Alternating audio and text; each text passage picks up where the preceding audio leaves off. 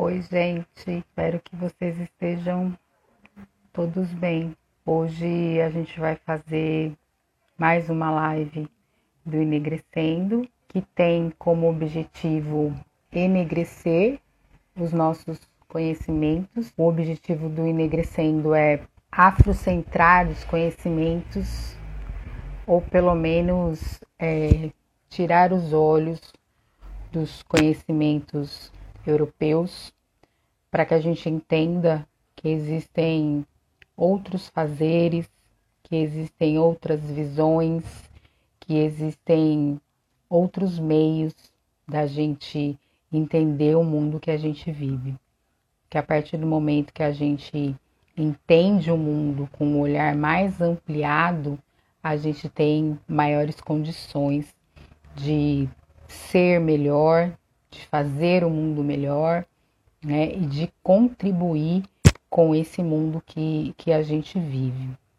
Então, é, o Enegrecendo tem essa finalidade, que a gente volte os olhos para os conhecimentos africanos e conhecimentos afro-brasileiros.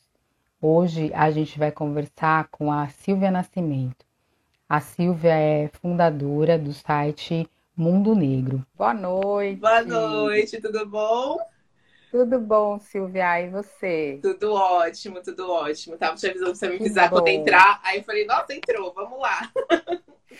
Então, boa noite, boa seja bem-vinda. Obrigada. É um, é um prazer ter você aqui com a gente essa uhum. noite, nessa nossa estreia. Que eu acho que é sempre é uma estreia. Toda vez que a gente começa alguma coisa, a gente estreia.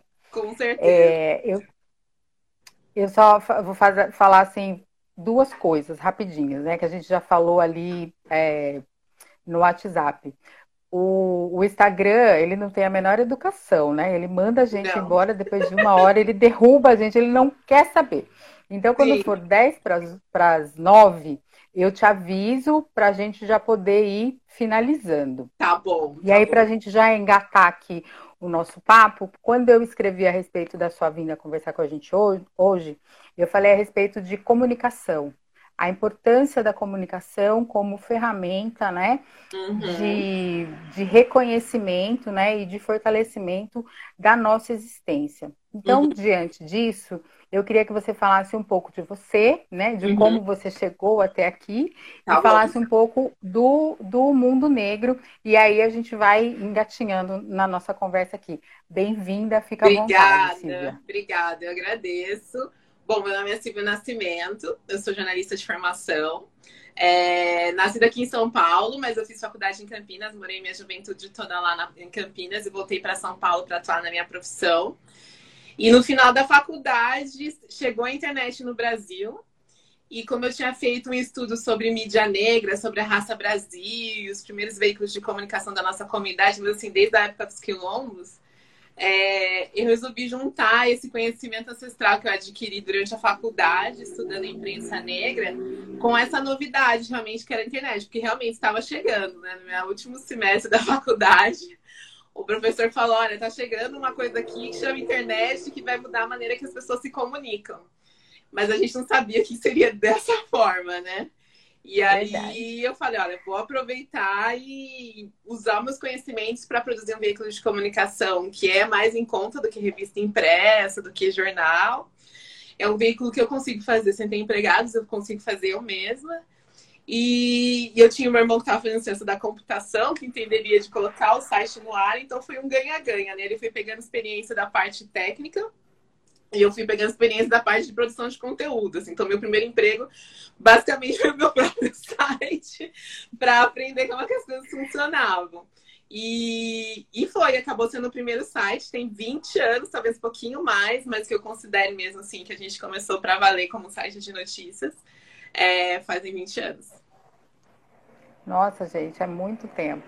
É muito é, tempo. Nesses 20, é muito tempo, né?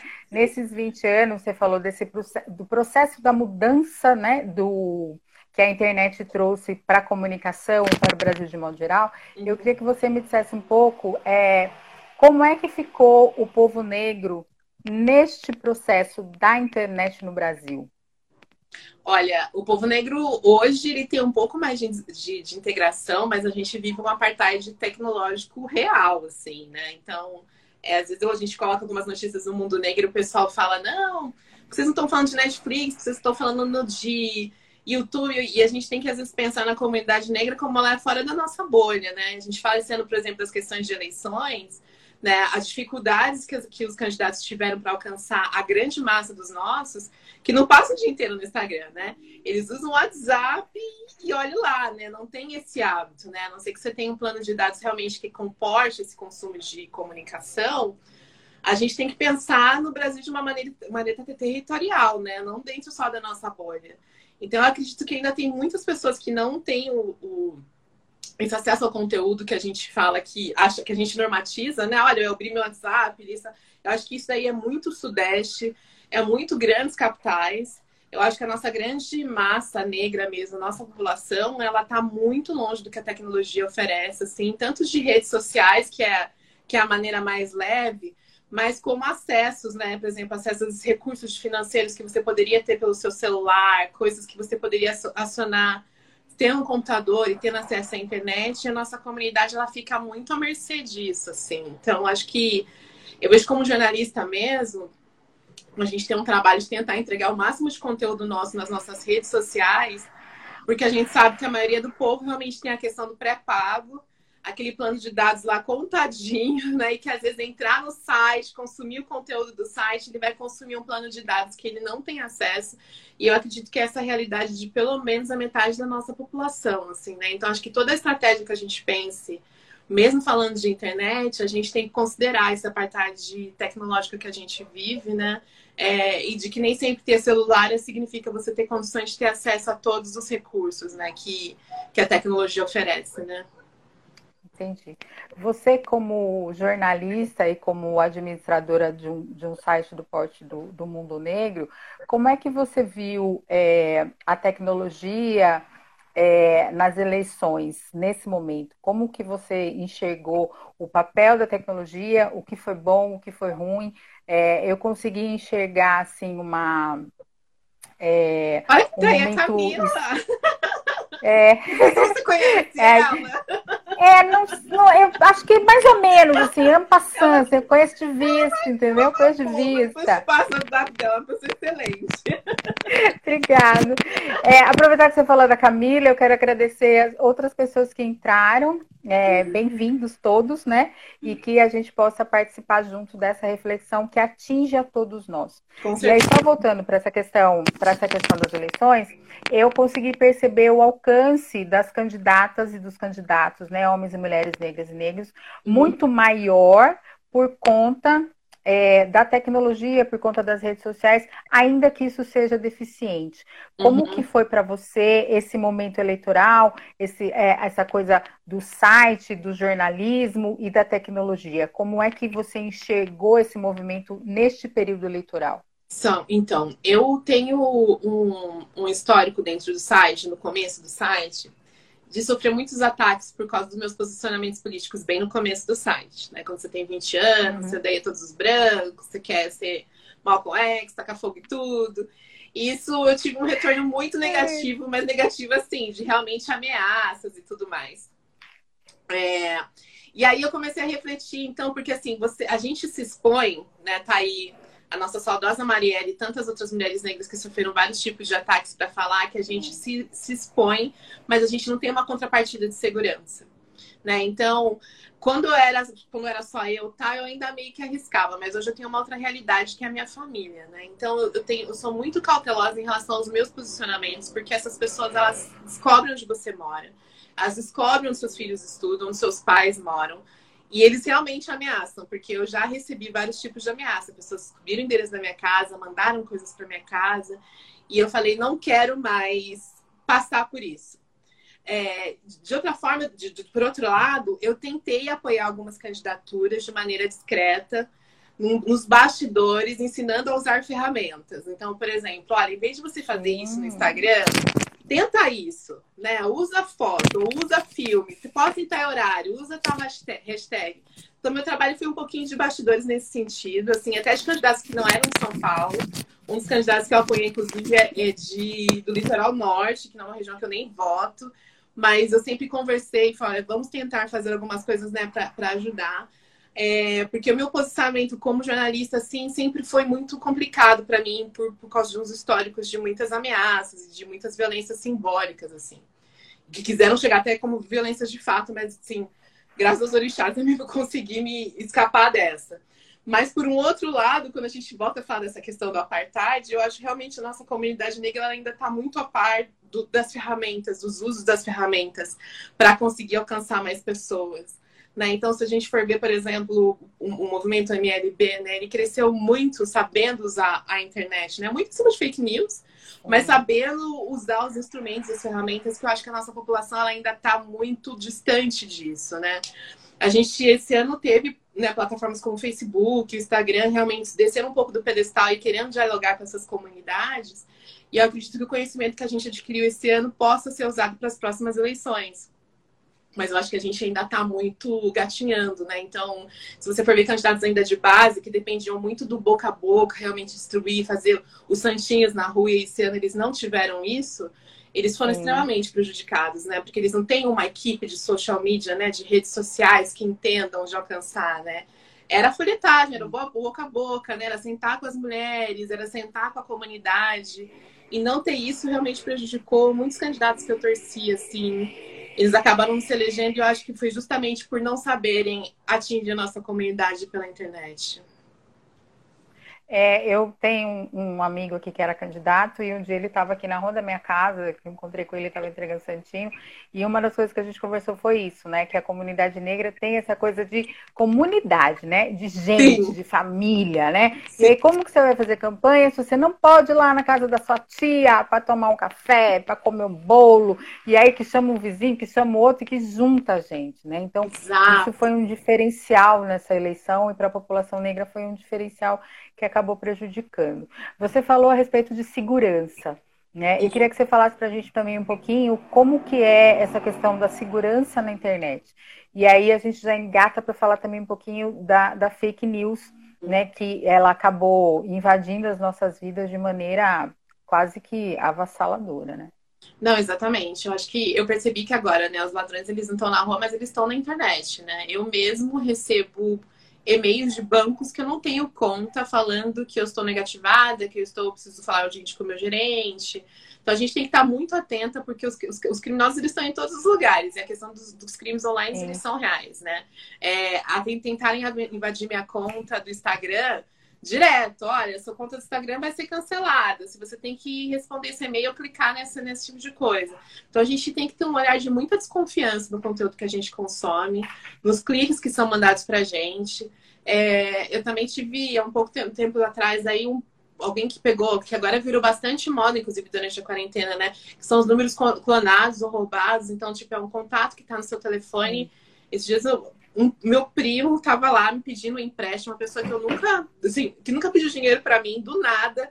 Olha, houve um problema, assim, que você paga um boleto para mim, prima. Provavelmente, né, tava salvo lá, Silvia Prima, né, no, no, no telefone.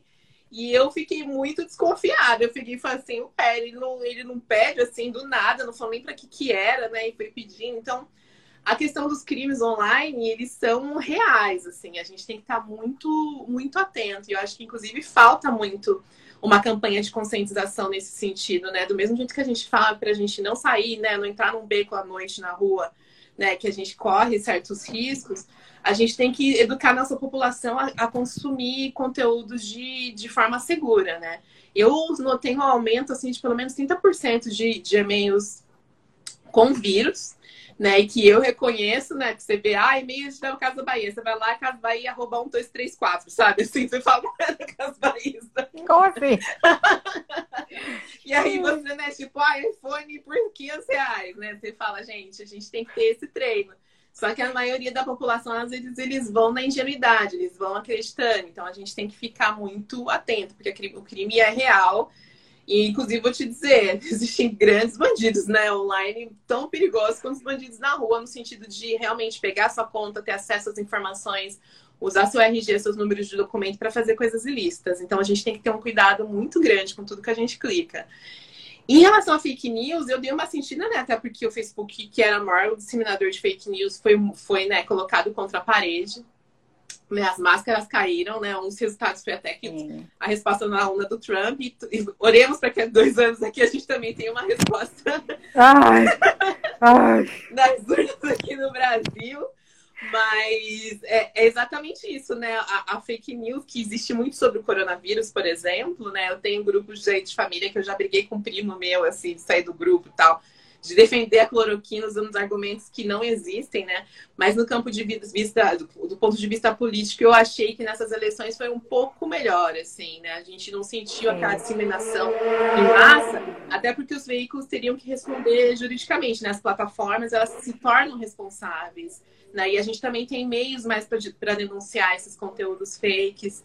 É, existiu mais comissões de jornalistas também apurando essas notícias para checar o que é verdade, o que é falso, né? Então, cada declaração, às vezes, de um candidato que fosse um pouco polêmica, você seguindo certas páginas que eu sigo de jornalistas, falam que a tal declaração não procede, tal declaração procede, né? Então, acho que se treinou um pouco mais esse olhar e a imprensa honesta também cobrou as autoridades nesse sentido, né? E tem uma CPI, tem pessoas sendo investigadas. Então, acho que o núcleo da fake news está bem fragilizado. Mas também as plataformas também estão atentas porque elas vão responder na justiça, né? Se elas forem coniventes com isso, né? Porque, vamos combinar, Trump e Bolsonaro foram eleitos em cima de fake news, né? É muita, é muita falta de responsabilidade, né? É muito, exatamente. É irresponsabilidade total. Uhum. Você, é, você acha que depois que as leis endureceram, é, esse, esse panorama ele diminuiu? Eu acho que sim. Eu acho que sim. Uma que as, as plataformas elas foram expostas, então elas tiveram um desgaste de imagem também muito grande, né? Por mais que a gente tivesse uma, uma noção de que havia alguma coisa errada com o Facebook, né? Na hora que você vê o dono do Facebook indo a tribunal e respondendo a juízes, respondendo ao Ministério Público, né, lá fora. Aqui a gente tem uma CPI com pessoas presas, né, juízes é, questionando e, e expondo essa, essa, essa, essa máfia da fake news realmente que existe no Brasil, Sim. assim, eu acho que faz com que se desperte um pouco mais a consciência, né? Tem pessoas que vão continuar consumindo, mas eu acredito que tinha um grupo de pessoas que não achavam que existia um, todo um esquema por trás, né? E agora, sabendo, a gente fica mais atento em relação ao que a gente compartilha e o que a gente consome.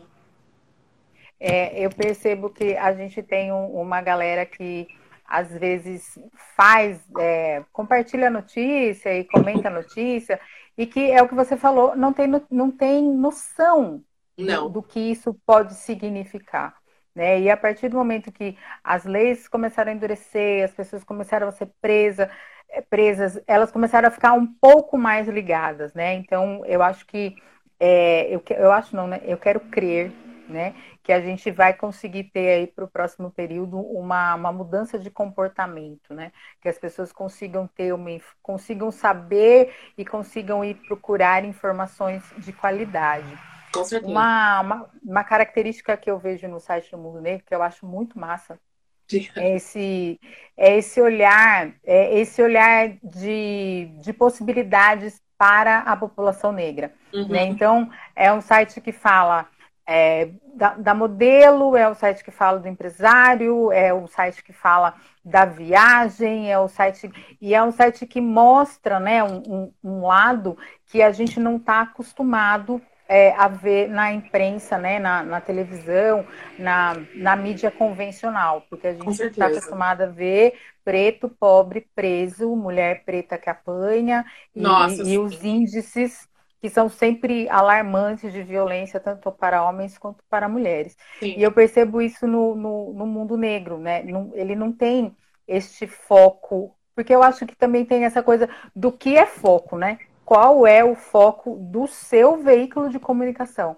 E eu percebo que o foco do mundo negro ele é completamente diferente. E, e, bem naquilo que eu falei do começo, né? Da gente ter na comunicação uma ferramenta de reconhecimento, né? Que a gente possa desconstruir o que a gente vem, vem assistindo e incutindo na nossa cabeça uhum. para uma visão de, de se reconhecer num outro lugar.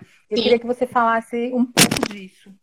Isso, com certeza. Não foi sempre assim, né? Como eu te falei, eu era, eu era servi a casa de Malcolm X no começo do, no começo direção editorial de trabalho, assim, realmente ter pé na porta e, e, e não querer muito diálogo, né? E, e, e, realmente não enxergar a nossa pluralidade, por quê?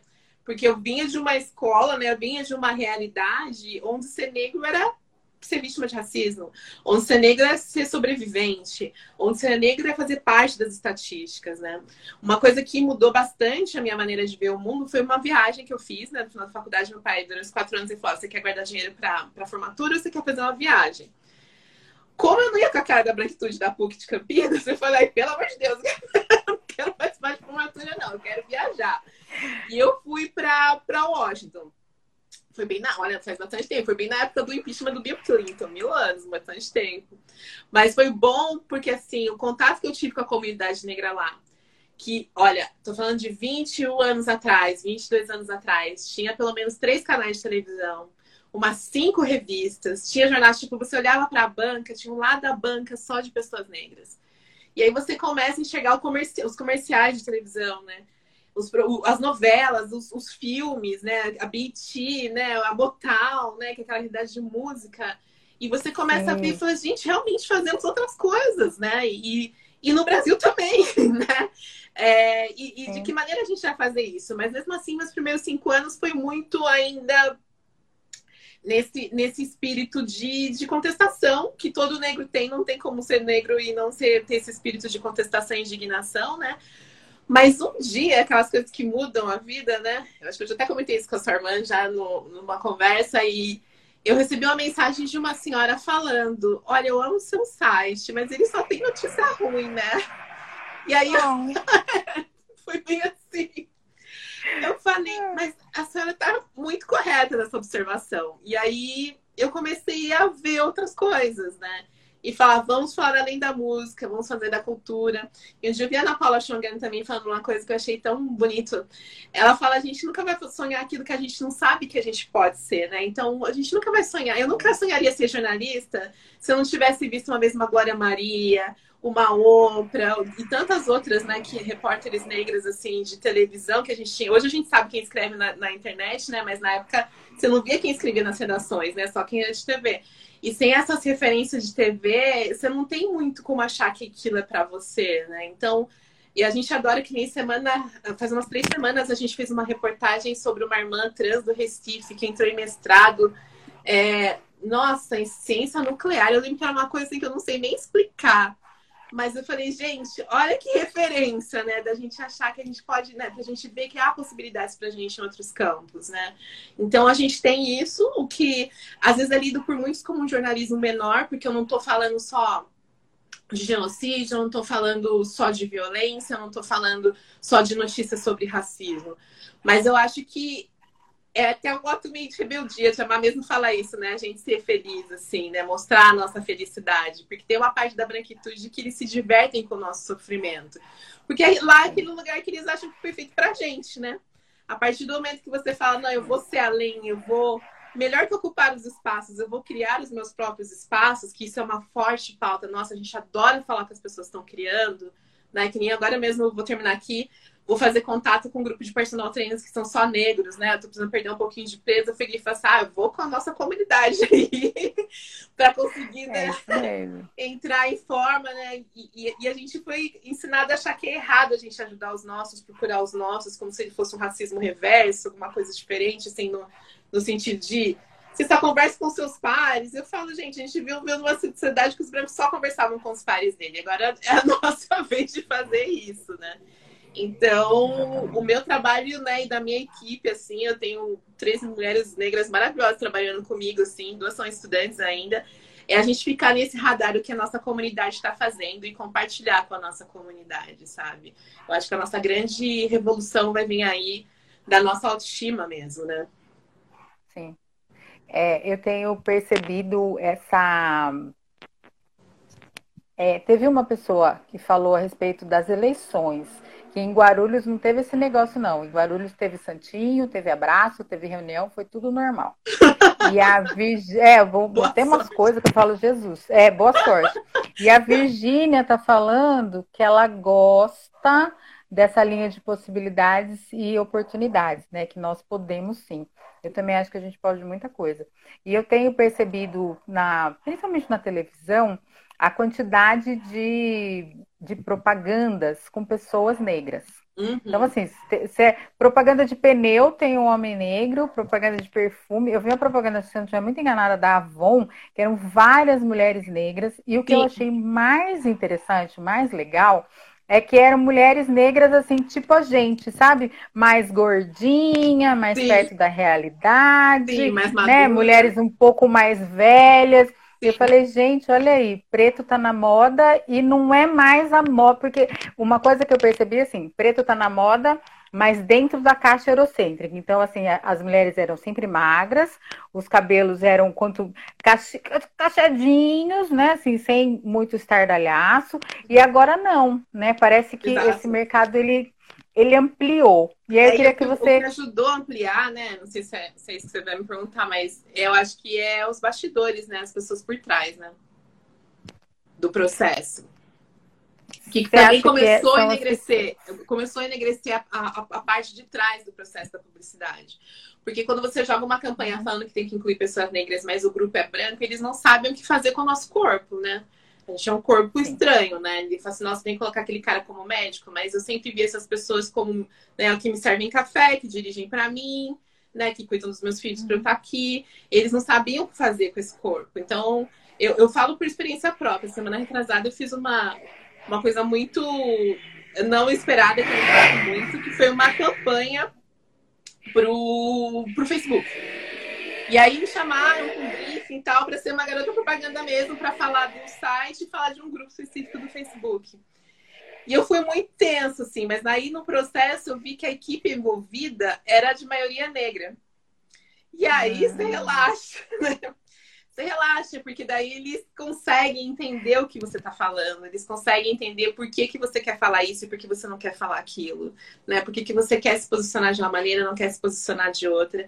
E o tratamento mesmo que você recebe nos bastidores é uma questão muito diferente, né? Então a campanha saiu e ficou belíssima, né? Porque eles não me olharam de uma maneira caracteriz... É, é, estereotipada.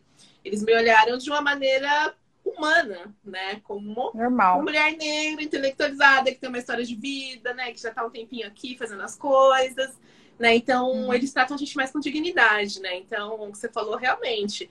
O que... Antes a gente não via nem casal negro, né? Se aparecer uma mulher branca com um cara negro ou um cara, um cara branco com uma mulher negra, né? Hoje a gente consegue ver núcleos Sim. familiares, né? Não sei se você lembra daquela campanha do Boticário que deu mó bafafá, né? Que tinha um pai negro. Lembro. E todo mundo, nossa, né? Um que horror, como assim? Foi uma coisa como ridícula, assim, né? né? Foi uma coisa ridícula.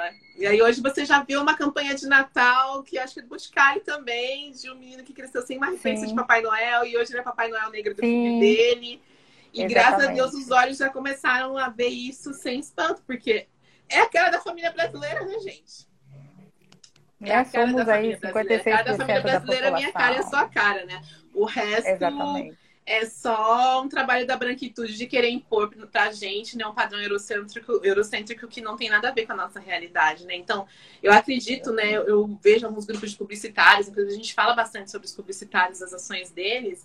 É, ter pessoas envolvidas na direção, no roteiro, na produção desses produtos, né? Então, por exemplo, o Juntos da Magia que acontece, Juntos da Magia acontece, que foi especial de Natal da Globo do, do ano passado. Eu não sei se você assistiu que era Acho com a Camila Pitanga, a Zé Mota, era um especial de tá, Natal do Papai tá. Noel Negro. Sim, e aí foi um super sucesso, tanto que hoje a gente até noticiou que eles vão reprisar esse ano de novo. Foi um recorde de audiência assistido por milhares de pessoas. Mas o que, qual foi o toque de mestre, assim? Direção... A história foi escrita por uma menina negra que ganhou um prêmio da Flip já de, de, de, de, livro, não vou me lembrar agora, mas ela fez um roteiro muito especial. O fundo das músicas era chorinho, né? Então, Papai Noel tinha a cara da, do vô da gente, né? E que é a cara da maioria dos brasileiros. Sim. Então, a direção, o elenco, a comunidade negra se identificou e não foi entregue nada caricato, né? Foi entregue um produto muito Sim. genuíno, muito delicado e muito humano, né? E eu acho que a partir daí as pessoas realmente viram, nossa, Mostrar negro vende. Claro que vende, né? Porque daí você tá representando mais metade da população claro. brasileira, a não ser que você não queira ganhar dinheiro, né? E, e, eu acho que a questão não é nem que vende. Vender é importante, mas acho que vende com a qualidade diferente, né? A gente é, adquire aquilo de uma outra forma. Eu acho que aí, quando a gente, é, a gente é, é os produtos para cabelo, para cabelo, por exemplo, né? Uhum. Uma coisa é você entrar na loja e aí você olha assim, tem para cabelo seco há uns anos atrás, né? Tem para cabelo seco, para cabelo oleoso, para cabelo misto.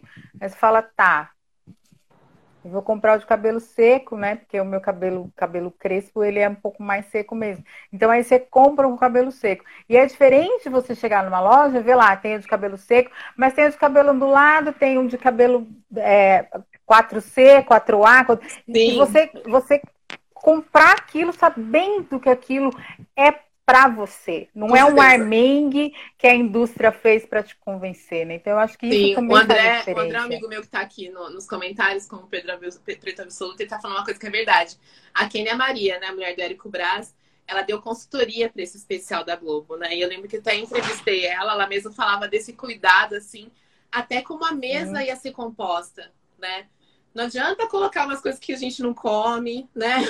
À disposição das, das cadeiras, como, como a gente monta a árvore de Natal, e dentro do contexto do negro do Rio, né? Que é diferente do negro de São Paulo, né? Sim. Então, as pessoas dentro envolvidas, assim, né? É, eu não sei se o pessoal do Rio come é, arroz com passa, tem essas questões também, mas ela, ela teve, tem, come, né?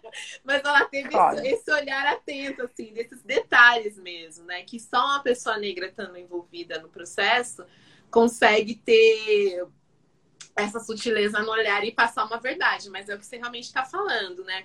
Eu venho normalmente de uma geração que, nossa, a gente tinha o Neutrox, Biorene, uns, três, uns dois ou três creminhos lá pra gente, que era aquele que a gente usava, ó, mil anos. O cheiro dele já era parte da gente, porque a gente não tinha outras opções, né?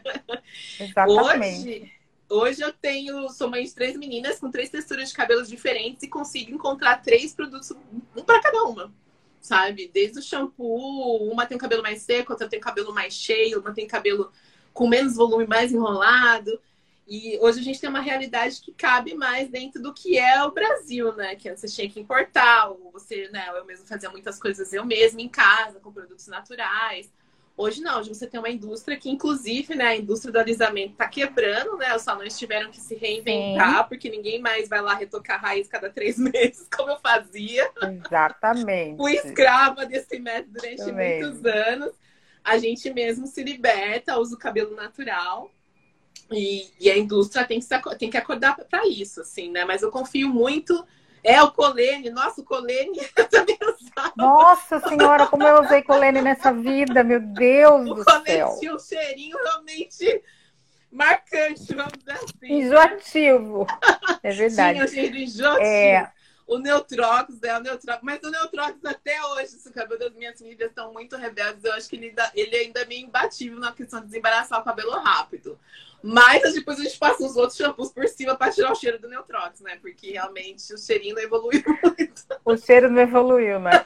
É, o, o Aldeir Basílio, ele tá falando para a gente ser aceito na sociedade como a gente é, é necessário que a gente tenha orgulho de sermos quem somos, né? De sermos negros. E aí o European, ai, o outro moço é European Education. Uhum. Ele diz aqui na Europa, as âncoras, apresentadores, apresentadores, modelos de produtos são de todos os tipos e de todas as idades. Uhum. Eu acho que isso, isso vai ser o, o, o que a gente pretende no futuro, né? Eu acho que é, tudo é um processo, né? Tudo, tem muito, tudo é um processo. Tem muito usuário de Amasterol aqui nos comentários. É, é isso que eu tô, tô, tô vendo aqui, né? Valorização do conceito também, de gente, beleza e tal. Coisa Parece que eles tinham tudo meio que o mesmo cheiro, né? É. Acho que eles tinham tudo o mesmo ativo, eu não sei. Só variava, mas eu acho que o Masterol cheirava um pouquinho melhor. O Colene um não dava. Melhor. O Colene não dá. Colene sem condições. Ah, eu usei um pouco. É, você falou de, dessa diferença, né, do negro americano pro, uhum. pro, pro, que acontece com o negro americano do que acontece com o negro brasileiro. Uhum. Aqui em Sorocaba, é, a gente tem É, algumas vezes a gente entra nessas discussões, né? Que algumas pessoas acham que, ah, porque a gente não consegue olhar para a gente, nem gostar da gente, e o negro tem o negro americano como uma referência, né? De, de avanço absoluto, né? Eu acho que eles, que eles têm a conquista e o avanço deles, mas eu queria que você me dissesse se, se você entende essa, essa diferença de posicionamento, de autoestima, é, por conta da forma como a gente foi colonizado. Né? É, se a, se, se, aonde isso se atravessa para que a gente realmente não ponha fogo nas coisas. Eu falei isso semana passada. O negro americano, com a morte do Floyd, botou fogo em tudo, né? E aí o mundo inteiro disse que eles eram manifestantes que estavam lutando pelos seus direitos. Sim. Aí aqui no Brasil quebrou a porta lá do, do Carrefour na Pamplona, em São Paulo, disseram que era um bando de vândalos. Eu vi na CNN. Mas qual, qual, qual que é, por que, que o negro americano ele ele está usando as ferramentas que ele tem em busca da cidadania dele e o negro brasileiro quando ele usa né? a mesma estratégia ele é ele é marginalizado ele é vândalo. Como, Sim, como que eu não sou eu não sou é, cadelinha de afro-americano nem de americano. Eu acho que realmente a gente tem que ter uma compaixão com a nossa própria história com a nossa ancestralidade a maneira que o nosso país foi, foi construído, né? É, eu falar que, nossa, eles são muito melhores que a gente, é eu ignorar as dores dos meus antepassados que queriam ter que a gente tivesse a mesma vida que eles têm hoje, mas por algum motivo, pela nossa constituição, é, no sentido de povo, não foi possível, né? E eu ficar mirando no, no americano é eu ignorar o que os vieram de mim sofreram. Então, eu, eu tento reforçar essa identidade afro-brasileira mesmo. O que eu uso, eu vejo os americanos como possibilidade, mas jamais hoje trocaria, né? Porque, inclusive, eu sou uma pessoa espiritualizada, eu acho que eu caí daqui por algum motivo, né? Acho que Deus falou, Silva, você vai ser uma mulher negra, negra, maravilhosa, mas você vai nascer no Brasil. Brasil. você vai nascer no Brasil, então acho que a gente tem que estudar e entender por que, que as coisas acontecem, né? E eu acho que a nossa contribuição, principalmente da minha geração e da sua, a gente abre portas para que os que estão vindo atrás da gente, eles, eles não passem pelo que a gente passou, eles ainda vão ter bastante cansaço, né? Porque tem coisas que se repetem, mas eu acho que a gente tem que mirar nos americanos no sentido de possibilidade, de luta pelos direitos, né? É, e, e, e, das possibilidades realmente que a gente tem como povo quando a gente se une. Eu acho que a comunidade afro-americana ela tem uma união maior que também se explica pela questão da colonização, mas e da questão da influência da igreja que eu também acho muito importante. Às vezes as pessoas não falam muito, né? Mas muito do poder do Martin Luther King, por exemplo, ele vem muito do campo da religião, de você conseguir Sim. unir, né? Tipo, o couro tá comendo lá fora, mas domingo tava todo mundo lá, compartilhando, né? Eu acho que isso também reflete, né? Independente da, da religião que seja, né? O ato, né? De comunhar as dores, né? E de dividir isso em nome da fé, eu acho que reverbera também na maneira com que você lida com o racismo na sociedade.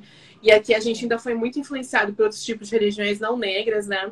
É, então a gente não tinha, nos anos 60, 70, um lugar que a gente conseguisse, até hoje, né? Se reunir uma grande massa negra, né? Com objetivos espirituais, religiosos, né? Que eu acho que isso, eu acredito que tenha impacto também na maneira que os afro-americanos se veem como pessoas, né? Até hoje, uhum. você assiste filmes, desde os comédias aos mais sérios, né? Tem o domingo na igreja, né? As nossas é. grandes cantoras, né, a Beyoncé e tantas outras, elas se formaram na igreja, né? Então na acho igreja. que é, mas é uma outra realidade, não é a realidade da gente, né? Eu acho que a gente agora está finalmente conseguindo entender coisas básicas como a importância da ação afirmativa, né, a questão das cotas e a, a questão da reparação histórica. E eu acho que daí a partir daí, né, que a gente aceite essas separações sem culpa, porque não adianta também eu ir no mundo negro falar todas as vagas, se as pessoas não vão atrás dessas vagas, atrás dessas oportunidades, que as empresas às vezes re realmente falam, olha, as pessoas têm que vir, a gente tem que ir, porque nós somos capazes para essas vagas, né? Então, acho que a partir dessas reparações afirmativas que a gente vai ter umas mudanças geracionais de impacto econômico e social, assim, quando as pessoas realmente uhum. entrarem nessas empresas, tiverem melhores salários, aí eu acho que a gente consegue avançar. Não acho os afro-americanos melhores que a gente. Eu acho que eles realmente tiveram só uma outra questão de formação, né? Por exemplo, se você vê na questão da ancestralidade da africanidade, os afro-americanos são muito mais distantes de África no pensamento e no coração do que nós brasileiros. É, então, uhum. acho que a gente vai conseguir galgar outros é, patamares econômicos e financeiros, mas levar com a gente todo esse quilombo que veio antes. Uma coisa que nos Estados Unidos eu acho que não acontece, né? Eles, eles, eles emergem muito a identidade dele na identidade do americano e perdem um pouco a africanidade, né? eu acho que o brasileiro ele, ele ainda tem bastante africanidade dentro dele, né? Então, isso eu acho que é ponto pra gente, né? É, eu, eu acho eu acho eu acho importante essa questão. É, é o André falou aqui da segregação nos Estados Unidos ser lei, com certeza. Isso traz uma, é, uma, é uma diferença, né? É, a, a, o, que, eu enxergo dessa diferença é exatamente isso, né? Lá era lei, não pode. Negro, aqui tem bebedor para você, lá tem bebedor para o branco, não uhum. pode. Uhum.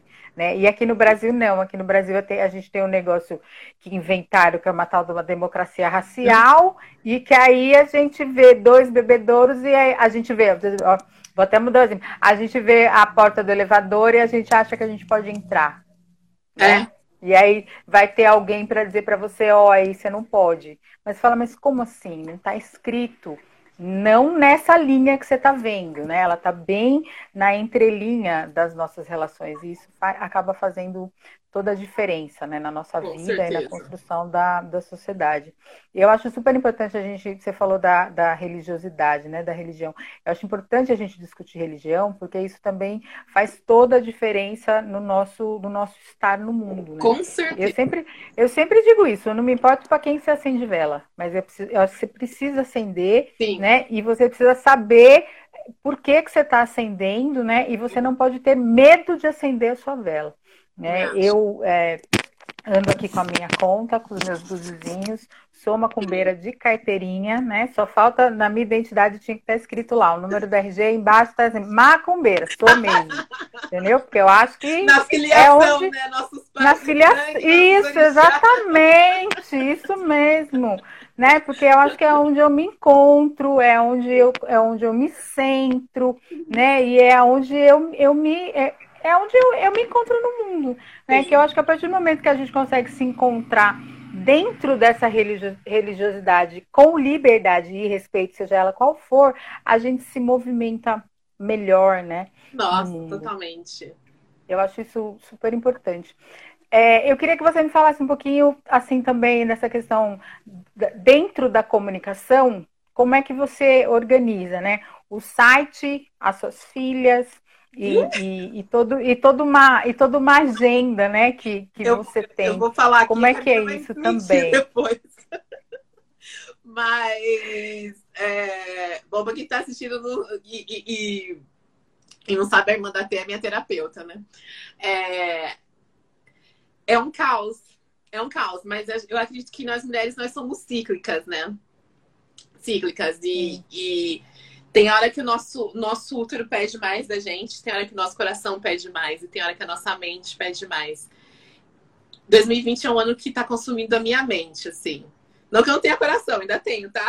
Mas eu estou é, muito movida no intelecto mesmo, porque foi um ano sem precedentes que a gente ficou. Eu vi uma vez a, a Oprah, que é minha mãe imaginária, ela falando sobre a questão da, da violência que a gente presenciou esse ano, e ela, e ela fez um, um comparativo que eu achei sensacional. Da maneira como a gente foi exposto à violência esse ano, né? Então ela falava, Sim. antigamente, na época dos nossos ancestrais, o que acontecia? Uma pessoa negra cometia um crime, ela era colocada em praça pública, e todos os senhores levavam as pessoas negras para assistir aquilo para a gente ver como exemplo, né? Olha, aquela pessoa branca, aquela pessoa negra fez assim, ela está sendo punida e vocês vão ter que assistir esse sofrimento, vocês vão ter que assistir essa morte, né? Eu senti que em 2020 a gente passou por isso também. A gente foi obrigado a ficar confinado em casa e o que aconteceu com George Floyd, que não sei quantas mais vezes a gente reviu isso, né? Mas eu consumo muita coisa online. É, a gente acabou vendo outros vídeos, né? Acabavam chegando outras coisas, pessoas mostrando vídeos que estavam guardados, que eles estavam com medo de mostrar. Então é como se nós todos estivéssemos como nação negra juntos em praça, vendo aqueles corpos negros sendo dilacerados, né, torturados e mortos, né?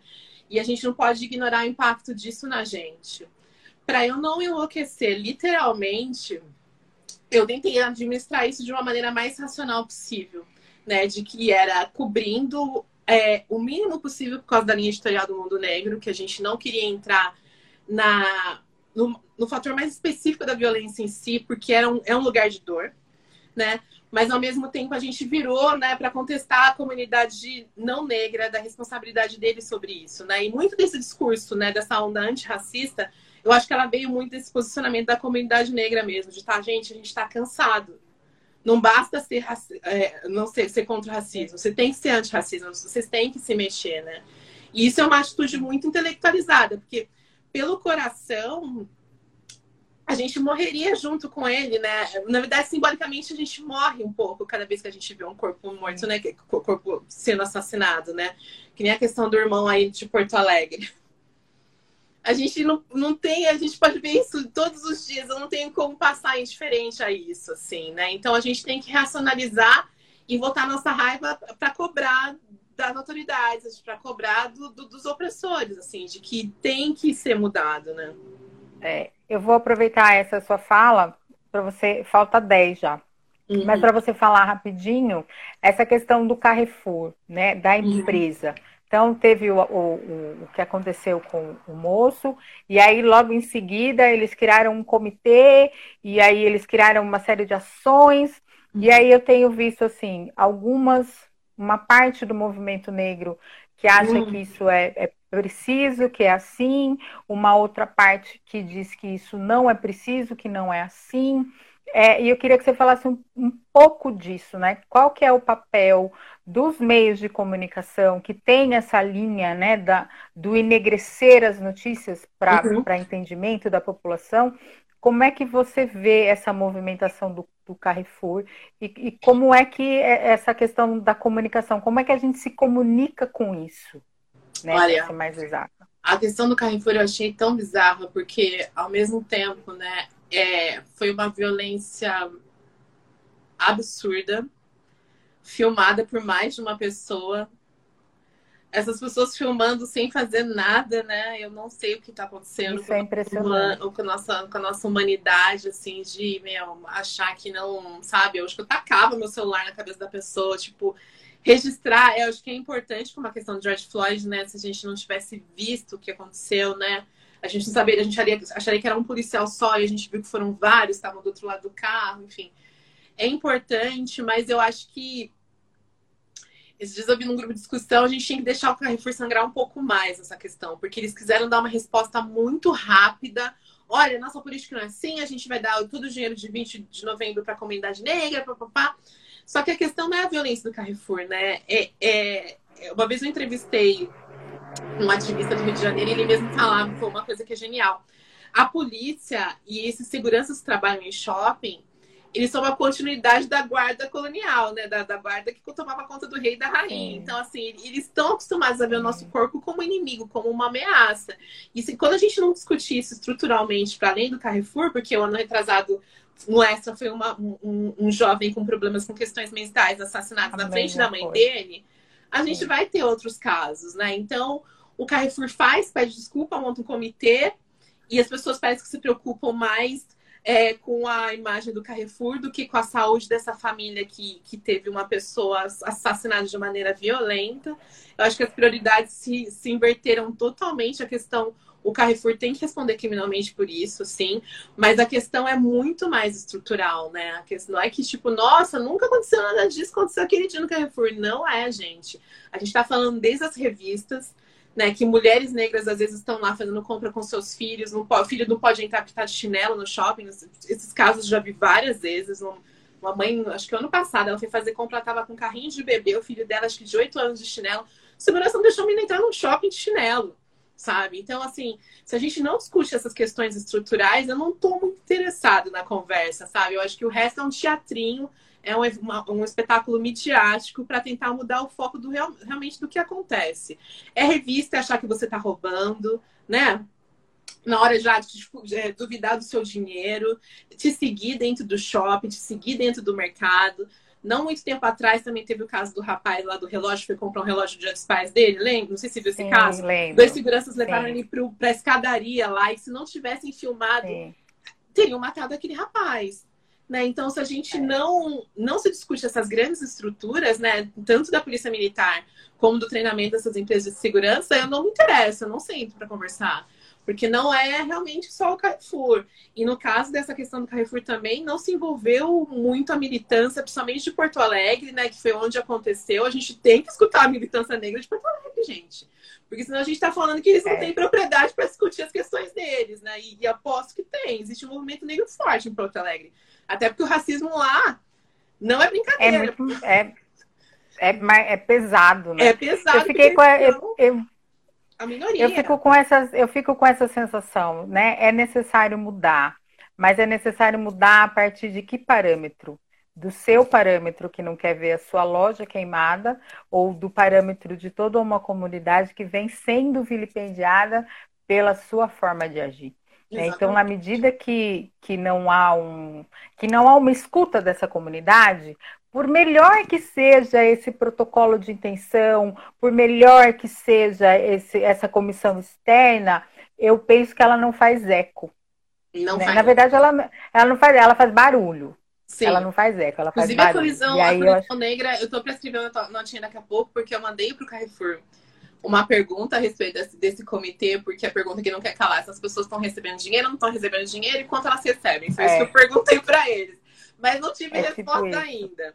Mas a Coalizão Negra, né, que é um grupo de, de coletivos que eu respeito bastante, Sim. eles hoje emitiram uma carta falando que são contra, né, todas essas atitudes do sou Carrefour. contra. A gente vai reverberar agora, agora à noite. E eu acho que, que realmente isso, essas coisas não têm que ter respostas rápidas, elas têm que ter respostas eficientes, né? Então, por mais que eles falem, não, nós vamos dar o dinheiro, mas o problema não- é só o dinheiro, né? O problema é a questão é estrutural. Né? O tipo de dinheiro É. tá, se dá para umas institu- instituições que, sabe, vão comprar a cesta básica, vão ajudar, lógico que o dinheiro tem importância, mas a gente está falando de estruturas que tangem até a questão política mesmo, né? Então, É. o resto é, é espetáculo de pão em circo, assim, para distrair a gente. Então, é aquilo, né? Você vai dar, você vai tirar, você vai fazer, você vai criar um fundo, né? Nossa, que ótimo. Então, assim, você pega o seu fundo, você pega a sua diretoria e aí você chama quem você quiser, assim, a Jamila, você, eu, o professor quem você quiser, né? E bota esse fundo para capacitar a sua diretoria. Né? E depois que essas pessoas entenderem qual é o processo, aí você abre um outro fundo para ajudar quem precisa, porque não vai adiantar você é, ajudar quem precisa se você ajuda porque você só ajuda. Se você não entende que isso é uma questão de colonização, se você não entende que isso é uma questão de estrutura, se você não entende que isso é uma questão de aprendizado. Então, assim, é exatamente isso. Assim, o buraco é muito mais embaixo. Né? Muito, mais Muito mesmo. mais, muito, muito mais baixo. Silvia, faltam cinco minutos e para a gente não ser derrubada, né, nessa coisa mal educada do Olha, Instagram. Instagram não me derruba, mas eu Entendeu? não sei se, isso- se essa magia acontece quando eu tô em outro perfil. Mas você acredita que eu já fiz live de duas horas e meia sem cair? Verdade. Verdade. Gente, ó, você é uma pessoa assim abençoada pelos orixás. Porque Eu- semana passada, nossa, eu fui derrubada assim, o, o meu convidado ele estava no, no meio de uma elaboração, acabou. Puf. Sério. A minha irmã me ligou. Aconteceu alguma coisa? O que aconteceu? Falei, então, acabou meu, meu tempo. Não, meu com o Instagram. nunca, nunca caiu. Nunca caiu. Eu não sei o que acontece. Eu não faço muitas, né? Mas eu tive essa sorte, assim. Ai, que bom. Mas assim, eu não quero passar pelo constrangimento do, do Instagram derrubar o meu convidado, né? Então, assim, eu queria, primeiro de tudo, agradecer você por ter vindo, por ter é, disponibilizado do seu tempo para conversar Imagina, com a gente. prazer. Quero dizer que também é um super prazer escrever para o seu site. Assim, eu Obrigada, feliz querida. também de, Eu amo de poder escrita. colaborar com isso, entendeu? Muito obrigado. e aí eu queria que você fizesse as suas considerações finais e, e se despedisse. Você tem Olha, cinco minutos. olha é, as minhas considerações finais, eu sou uma pessoa que fala rápido, então fica tranquila. É que a gente tenha mais leveza com a gente mesmo. Esse ano foi um ano bem complicado, né? Então, se que- quem tá, de- tá terminando o ano realmente gatinhando, sem energia, é, entenda que faz parte de um processo, né? A gente tem esse negócio de ser forte, ser resistente. Eu mesmo estou num ritmo também de desacelerar, porque a gente teve Novembro Negro umas três vezes esse ano, né? Com todas essas questões raciais Sim. que a gente teve que discutir e que causaram impacto, né? No meu coração, na minha cabeça, em vários sentidos. E eu estou desacelerando. Eu acho que a gente tem que fazer, quem tem essa possibilidade de fazer, de se mimar, de ter um pouco de autocompaixão, de consumir conteúdos que não sejam só sobre racismo e violência, né? De se enxergar essas outras possibilidades de ser um ser completo como qualquer outro ser, né? Lembrar quem inventou as questões de raça foram as pessoas brancas, mas a gente tem uma possibilidade de usufruir desse planeta, de todos esses recursos como, como todos os outros, né? E quando a gente falou da religiosidade, eu acho que também é muito importante a gente se voltar para o nosso espírito, independente da nossa religião, né? É, muita coisa aconteceu, né? Se a gente for falar então da, da, da Covid, né? Eu perdi pessoas Nossa, queridas é... da minha família, né? Você tá toda hora entrando no zap, gente, com foto de luto, a gente não pode ignorar o impacto disso, assim, né? Então, não tô falando nem como jornalista mesmo, eu falo assim, como pessoa, de a gente pegar esse ano para uma alta reflexão realmente do que 2020 ensinou para a gente como indivíduo mesmo, né? Como a gente sai desse ano e que a gente tenha mais leveza com a gente mesmo, sabe? Porque a gente já foi muito forte já de muitas gerações, assim. Então a gente tem que ter um pouco é mais de saber a hora da guerra e saber a hora também de, de, de descansar e descansar sem culpa. É, eu acho isso, isso é importante, né? Não cultivar a culpa, né? Sim, não, não é, um processo. é um processo. É um processo. Mas assim, eu, eu, eu, sou, eu não carrego, isso é uma coisa que eu não carrego, eu não carrego culpa eu carrego de nada. mais assim. ou menos. Não, eu não carrego, eu não tenho isso. Essa coisa que meu filho de vez em quando vê assim, ah, porque não sei o quê, porque se, se a tentativa é me fazer sentir culpada, desiste, porque não vai funcionar. Não carrego isso. Eu estou né? chegando eu... lá. É, não, sabe porque eu aprendi que eu sou o que eu consigo ser. Eu aprendi isso com a Débora Seco. O dia que eu ouvi ela falando isso, eu falei, gente, se ela é o que ela consegue ser e ela é a Débora Seco, Opa! por que, que eu, por que, que eu vou ter que ser o não? Então, assim, eu sou o que eu consigo ser. Né? E aí, dentro desse, desse, desse panorama de Covid, nesse panorama de desemprego, nesse panorama Nossa, de sim. criança dentro de casa, porque não tem escola, eu vou, eu vou ser o que eu consigo ser e o melhor possível, né? Então, eu acho que isso que você diz é, é muito importante da gente pensar para esse final de ano, uhum. porque uhum. os tempos que vêm chegando serão tempos de dureza, né? Serão tempos de muita luta, de, de, de muito desmonte para que a gente possa montar coisas novas e outras possibilidades. Eu quero agradecer todo mundo que ficou aqui com a gente até agora. Ai, dizer muito obrigada, esse, é, é, os amigos, todos os nossos amigos. Esse projeto é um projeto que tá, que ele nasceu e como toda criança ele está no seu processo de desenvolvimento, né? Então, tá às vezes, às vezes o post sai com a data errada, às vezes o nome da pessoa sai errado, às vezes eu, eu boto no lugar, sabe? Quem nunca, né? Eu sou o que eu consigo ser e eu estou é, aprendendo a lidar, né, com tudo isso. Então eu quero agradecer todo mundo que está aí e agradecer você de coração também, viu? Eu que Muito agradeço, obrigada querida. Sempre à disposição, viu? Um beijo. Tá jóia, um beijo. Tchau, tchau gente. Tchau. Um beijo para todo mundo. tchau. tchau.